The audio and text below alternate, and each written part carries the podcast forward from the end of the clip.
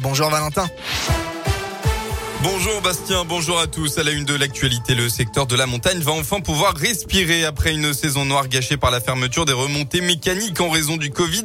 Les skieurs auront cet hiver accès aux pistes moyennant quelques gestes barrières. Tout d'abord, le port du masque sera obligatoire dans les télécabines et en extérieur dans les files d'attente et lieux de brassage. Une distanciation sera également imposée dans les files d'attente des remontées. En revanche, une fois installés sur le télésiège ou le téléski à l'air libre, les skieurs pourront tomber le masque. En parallèle, le pass sanitaire n'est à ce stade pas requis pour monter les pistes, mais il pourrait le devenir si la situation sanitaire continue à se dégrader. L'exécutif a fixé le seuil de déclenchement du pass obligatoire à un taux d'incidence de 200 cas pour 100 000 habitants au niveau national. Ce protocole doit entrer en vigueur en début de semaine prochaine pour les quelques pistes déjà ouvertes.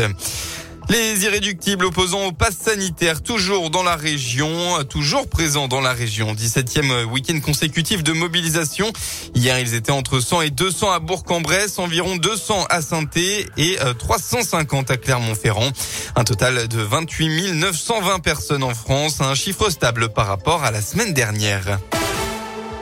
Les sports en football, tout sauf la fête des voisins. Duel entre candidats au maintien cet après-midi à Geoffroy Guichard. La SSE, bonne dernière de Ligue 1, reçoit le Clermont Foot 15e. Les deux équipes ont pour ambition de se sauver cette saison. Les Auvergnats, après un bon départ, marquent le pas. Chez les Verts, ce début de saison, c'est carrément un faux départ. 12 matchs, 6 défaites, 6 nuls. La réaction dans le petit derby face au Clermont Foot est obligatoire.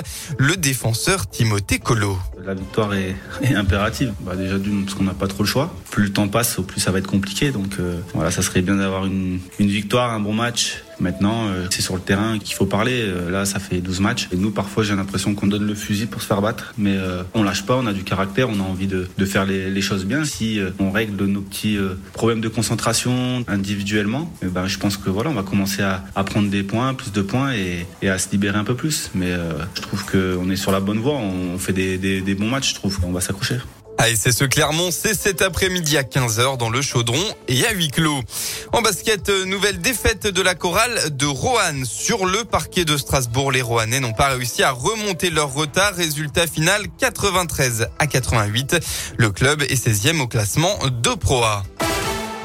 On passe maintenant à la météo. Eh bien, c'est une journée plutôt nuageuse qu'on va retrouver dans la région aujourd'hui. Quelques éclaircies jusqu'en début de matinée dans la Haute-Loire, puis de la grisaille ensuite partout en Auvergne-Rhône-Alpes. On va même retrouver de rares averses dans la soirée dans l'Ain.